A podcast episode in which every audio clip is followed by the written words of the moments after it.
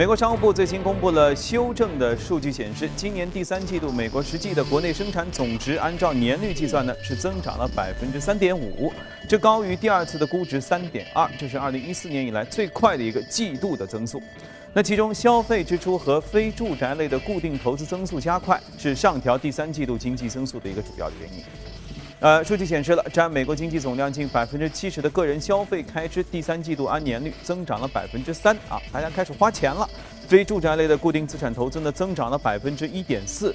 此前，美联储在上周加息之后就预计，明年美国经济有望增长百分之二点一，这高于今年九月底之前的预测，明年可能会有三次的加息。自从特朗普当选美国总统以来，全球市场都陷入一片欢腾啊！特朗普行情，那投资者呢似乎变得更加的激进了。据彭博的调查显示，几乎所有的策略师都看涨未来十二个月的标普五百的指数，这也是市场连续第三年看好美股，难怪连创新高。那今年以来，道指累计涨幅达到百分之十四点六啊，这么大一个盘儿啊，涨十四点六啊！标普五百涨指数涨了百分之十一点一。美国股市都一路走高，呃，所有看空的声音似乎都已经被淹没了。华尔街策略师对2017年标普500的平均值的预期是2356点，比目前的点位还上涨了零呃4.2个点。那么值得注意的是，也有少数机构对明年美股的表现也提出一点警告。那当然了，如果一片看好的话，说不定这当中就有危机。好，视线转向欧洲。二零一七年欧洲大选年，德国呀、法国呀、荷兰等国的传统政党都会迎来一个大考验。目前，法国极右翼政党国民阵线主席勒庞和荷兰的疑欧派自由进步党在民调当中都领先。而意大利总理伦齐辞职之后呢，新一届政府正在面临来自民粹主义势力的五星运动党的挑战。随着欧洲大选年的到来，欧元区的经济必然会迎来巨大的考验。专家认为，欧洲一体化对世界经济是有利的。如果欧盟裂缝加大，那么包括中国在内的其他国家和地区同欧盟进行的整体合作的难度也会增加。他们将不得不投入比过去更多的精力与成员国进行单独的沟通，这无疑会影响整个合作的效率。欧洲央行本月初宣布，为刺激欧元区经济复苏和应对通缩的压力，决定继续推迟维持欧元区现行的零利率政策不变。那同时呢，将原定于明年三月到期的购债计划延至明年底。对于明年的欧央行的政策，有欧洲央行高级官员表示，这要等到二零一七年下半年德国大选之后，欧洲央行才会考虑下一步的货币措施会是怎样。好，先观望为主。法国总统。候选人勒庞表示了，如果当选就进行脱欧公投啊，这可能会引发一些风险。呃，稍后我们和我们的嘉宾一起来聊一聊。好，来看一下隔夜美股收盘之后的市场的数字。前面也说了，要过节了，所以基本上投资人都说我们还是回家过节吧。所以整个市场交投清淡，都是微微的小跌啊，道就是道指下跌了百分之零点一二，也总算下跌了，一万九千九百一十八点八八点，你看到两万指日可待。纳指下跌百分之零点四四，五千四百四十七点四二，标普上下跌百分之零点一九，二二六零点九六点。好，这是昨天的收盘的情况。那到底圣诞行情是怎样？来，我们一起来连线一下就纽约记者葛万，请他带来收盘之后的介绍。你好，葛万。昨天美股市场有一系列的经济数据公布，不过三大股指呢也是普遍的收低。美国商务部公布最新的 GDP 数据显示，今年三季度美国国内实际。生产总值按年率计算增长百分之三点五，好于此前测算的百分之三点二的增速，也高于前一个季度百分之一点四的增速。而目前市场普遍预计，在二零一六年美国的 GDP 增速有望是维持在百分之二左右。商务部当天同时公布的另一份数据显示，美国十一月份耐用品订单环比下跌百分之四点六，那么这一跌幅呢也高于此前分析师的预期。同时呢，投资者还是继续关注到工业平均指数将会在何时踏破两万点大关。那么，在美国总统大选之后，由于市场普遍预期新任总统特朗普的经济政策将会推动美国股市以及是美国经济的上扬，三大股指也是齐齐的走高。道指自大选以来的涨幅已经是高达百分之九左右。当然，也有一些分析人士就认为，这两万点对于美股来说是一个很重要的心理关口。目前市场还缺乏一些主要的催化剂来推动市场突破这样的一个心理点位，因而呢，投资者呢也是趋向于谨慎。但是，依然有分析师预计说呢，美股将会在今年年底之前，倒是能够冲破两万点。主持人。嗯好，谢谢。那眼看着就是年底了，道指能不能破两万点，也算是给二零一六年划上一个完满的句号。能不能啊？这个也不知道。但是二零一七年的行情以及规划或者我们的展望呢，其实就在眼前了。二零一七年大家是如何看待？觉得这是一个很好的话题。今天在年底的时候，就和嘉宾我们一起来聊一聊。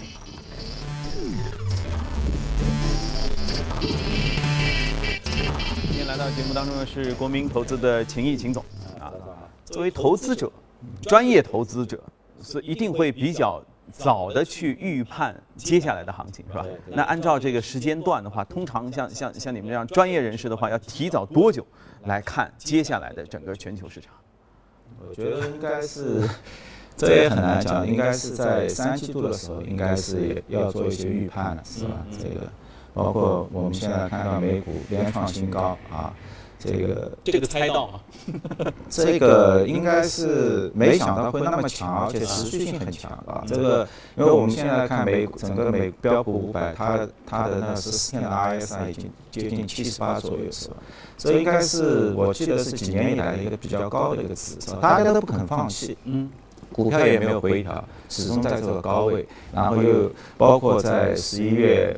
八号特朗普上台之后，他整个一个接力棒从金融股开始做接力棒，是吧？啊，科技股有一些平稳啊，所以呢，我们现在看看一下那个标普五百指数，包括二零一六年的它的 EPS 的话，大概在一百二十左右啊。那么对于明年大家。做一些展望，基本上的话，认为在百分之五左右的一个美股 EPS 这么一个升幅。我们把整个标普五百指数作为一个股票来处理了，这个就是啊。到了二零一八年呢，预估在一百四左右。那么这样的话，就相当于明年的话，你加上一个，如果在同样的一个估值体系下，外加两个点的一个。那个股息收益率的一个回报，可能五加二在七到八个左左右点啊，所以现在大家对明年的一个市场基本上是有这么样这么样一个预期，是吧？当然，我们也需要把它做一些分拆，把它的一些收益啊，比如说它到二零一八年，我今年二零一六年是一个一百二十，到二零一八年的话是一百四，那么你这样一个百分之十十八、十七左右的一个增幅，你是怎么得来的？为什么有这样的一个预期，是吧？那么作为把这样的一个收益，我们做一些因素的一些分解，那么可以得到的话，比如说像那个特朗普你上台了之后，那么你整个一个美国美国一个企业的一个 corporate 的一个 tax 的一个减税，那么大概是可以大概十二到十三美金的一个收益，是吧？那么这是有百分之十左右的增幅，包括它的一些财政上的一些刺激，那么也能大概七到八个左左右啊，但是呢。有有利的地方，也有些是不利的。比如说，你这个特朗普，你这个上台之后，我们已经看到美元已经在上涨了。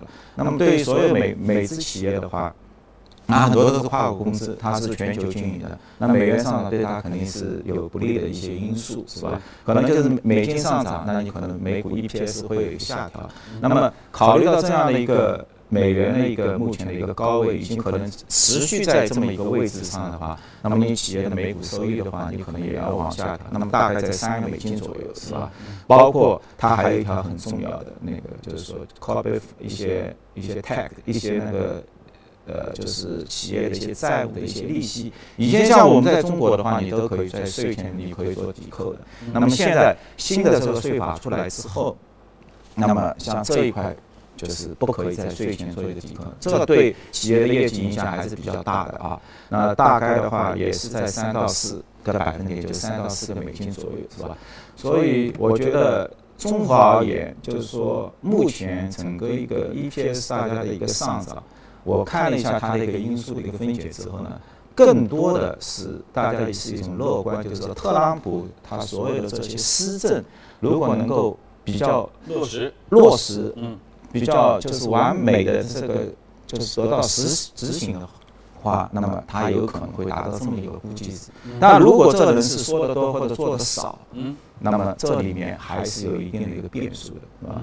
所以我觉得，作为一些专业的话，它可能就是在各种不同的一个因素中，你把这些因素你的嵌入到你自己的一个模型当中，那么根据每一天的这样不同的这些信息去反馈，那么你是做出的这样的一个盈利预估，你是不是符合一个实际情况，是吧？因为市场它有预期在那里了，我们进行分钱，然后不断的调整这样的一个。预判是吧？嗯，是这样。我们能说的简单一点吗？啊，首先我明白，就是你们是从第三季度就开始考虑啊，零七年怎么怎么动了。对，好，那么呃，总体上应该是乐观的，对不对？因为我看前面大家各个全球都都好像表示都比较乐观。对，因为你也要看整个一个板块，对吧？就是说今年一六年涨的一些板块，那无疑其实中国也好，欧洲也好，包括就是说日本啊。其实这都是一种传统股的一个复苏啊！你要不要中国的一些纸张股啊？我看了一下，像成名纸业的话，两块拉到将近九块，翻了四倍。这以前这个纸张是没人关心的，就是。那这也是反映了，就是在科技股达到一定的一个高度之后，那么它的一个价值股的它的一个复苏，啊，这个传统的回归啊，传传统的一些回归是吧？那么这个趋势，那么到了二零一七年。那么会不会有所改变？因为包括欧洲，我我也看到整个一个价值股是明显跑赢这个就是成长股。但是呢，这个跑赢它的一个就是说它的一个如果用标差来看的话，它已经达到一个三倍的一个标差，也说明就是说它的跑赢如果没有新的刺激的话，作为一个一般性的交易，三倍标差的话，就是你基本上已经达到极限了。那么明年。你是不是科技股有一种恢复恢复的一种状态，是吧？那么其实我们看到，像到年底啊，美股的话，可能是相对来说整个一个半导体行业，它还是在一个高位，包括金融行业，是吧？它还处在高位，包括今今天昨天那个美光出来，它涨了百分之十几，是吧？这个业绩非常好，DRAM 啊这些，是吧？所以我感觉就是说，呃，就是。对明明年的一些一些板块啊，今年比如说一六年它跑跑的不是很好的一些健康护理的，嗯嗯，那么按照历史的历史上的话，一般就在总统选举后七到八个月它会有复苏，所以到二零一七年的话，整个一个健康护理板块它三万亿美金的一个市值去年是下跌了百分之八，嗯啊，那么现在补涨啊。对，那么接下来你这个补涨的一个逻辑是从从哪些板块开始？比如说从一些可能可能说，我们先从一些小市值的一些生物医药的啊，它有一些新的一些，比如说免疫治疗的一些一些新的一些方案出来的一些呃专利出来，那么有可能它会第一个率先启动，是吧？然后再带动一些比较大型的一些股票，是吧？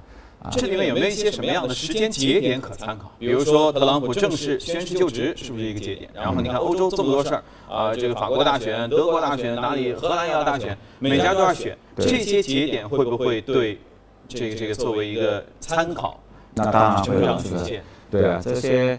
一般性领导人的，因为行业板块在 rotation 的时候，在那个变动的时候，都是跟一些比较大型的一些政治事件去挂钩在一起的，是吧？比如说我刚刚所说的，你川普一上台之后，为什么金融股能够出现一个突然一个大爆发？其实，在之前的话，它是完全跑出整个一个市场，到后面百分之二十五，因为它的一个上台就是降低了这个金融的一个监管，是吧？包括你像。我说，包括欧股啊，因为很多人现在说欧洲有大量的一些危机，包括多国一些事件，包括英国多，但是其实它的一个股票市场，我们看到整个泛欧五零指数在十二月份的话，它跑得非常好，它也是跑赢了整个。S S P 五百，当然也有可能一些欧元有些下跌，因为现在的话，它的欧元是处在一点零三零四啊这样的一个位置的话，是对整个一个欧洲股票的话是比较有利的，它的一个业，因为它也是一个跨国经营的一个模式，那么这些。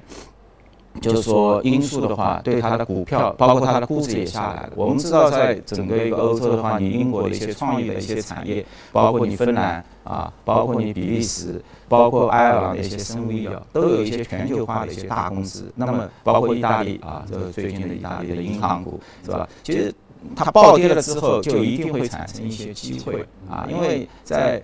因为整体目前啊看，我们整个一个经济增长各方面都还是不错的，是吧？包括你像现在这个中国，是吧？我看了一下原来大摩的一些预测，就是说他统计了一些全球两百多家跨国企业，那么这些跨国企业就是它的市值要接近九万亿美金，然后它的销售的话是百六万亿。百分之十五左右都是在中国的。从他们的口径里得出来的话，他们在中国非常好。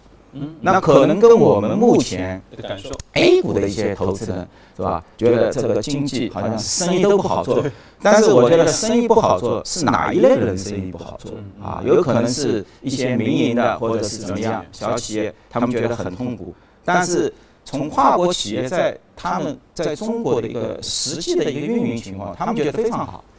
是吧？就是非常乐观，情绪也都非常乐观，是吧？情绪稳定啊。对，所以你看，大家要多方面的来这个综合的看全局，不是只是拿着手机，比如客户端传递的或者朋友圈传递的，对对对，只是一只是一个方面。因为我们很多的一些统计数据，你没有办法统计到这些跨国企业他们在中国的一些销售的一个情况，你只能从他们在海外进行年报季报在公布的时候那一小块，Great China，我的一个增长，那么从里面的话得到一个。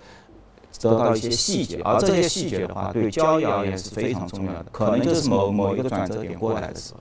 所以你看，如果大家平常也看不到或者没有去关注这些报告、季报的话，就是看看我们节目，对不对？很好的一个切入点，至少是打开国际视野的一个窗口。好啊，时间关系啊，我们先这个聊到这里，来看一下隔夜美股的表现，关注一下异动美股榜。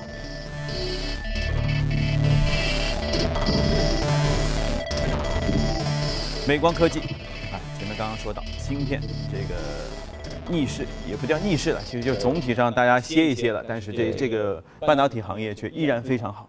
对，它一直是一个并购的一个标的啊，包括我们之前紫光也在做，但最后呢，它也没有成功，是吧？那么它也在慢慢的一个转型，因为做这个 DIM，我们知道包括闪存，包括。做一些 COMS 的一些影像的一些芯片啊，是吧？包括 SSD，它今年整体的一个价格都处在一个上升的一个趋势。像 DIM 的话，今年上涨了百分之三十五，是吧？就当然它也是一个周期性行业，是吧？那么美光的话，它昨天它公布了它的一个季报的一个情况。那么这这样的一个季报的一个情况的话，收入在三十六亿美金，毛利在百分之二十八啊，每股收益在三毛，都是好于市场的一个预期的。但是它主要一个上涨呢，还是基于它后面就是二零一七年二季度二月份的这么一个 quarter 的它的一个业绩展望，那么它达到一个四十五亿美金左右的一个值，那是高于所有市场的一个预计，包括它的毛利率也要达到三十二，它的每股的一个 EPS 的一个预估的话要达到六十三美分，那么这是远远超出市场预期的，是吧？但是我们如果去翻开它之前的一些 quarter。就是说，它这样一个六十三，是不是已经达到极限了，是吧？那么其实还是不是的，因为在二零一四年，它同样的一个四十五亿美金的一个销售，它当时的每股收益可以达到九毛三美金，就是还有三毛钱的这样的一个差距，大家可以让它去有一个机会去一个追赶。那么这样的一个追赶为什么会产生这样的一个预估呢？因为整个一个就是说它的整个一个 DIM 闪存，它是往 3D。上面去转，但在 3D 上面去转的时候，你必必不可能你会带来一些，包括一些折旧的一些增加啊，或者怎么样。但是我觉得最终的话，企业它应该还是可以去克服，是吧？是啊啊，这是美股哈，不要以为是 A 股，大家这个可以。而且它的 P EPS 也比较低，包括我们中国的一些企业，哦，为什么要去收购这些美资企业？就是看到了。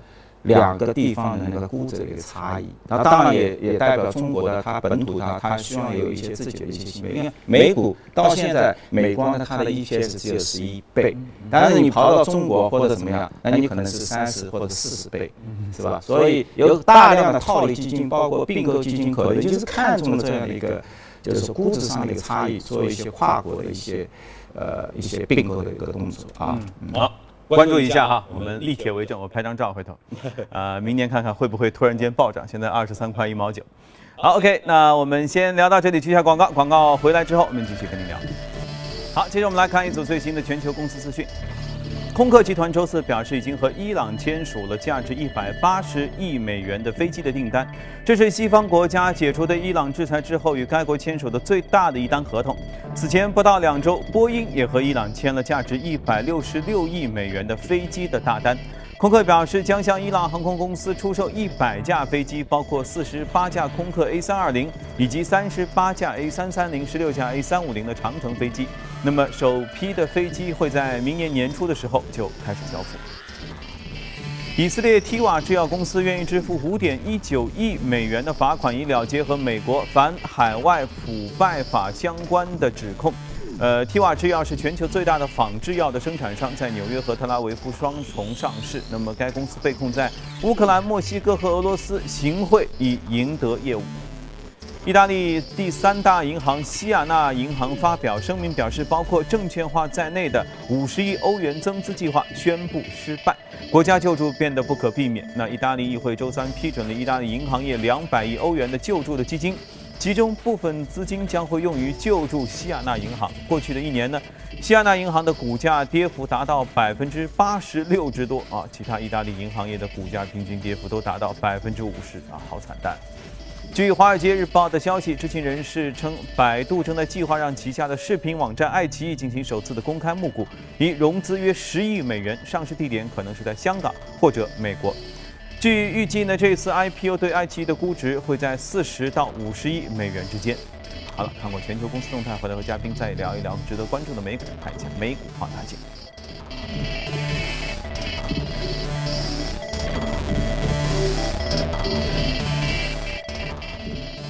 好，我们首先看到的是特斯拉电动汽车，已经达到两百零八块一股了。对，十二月二号。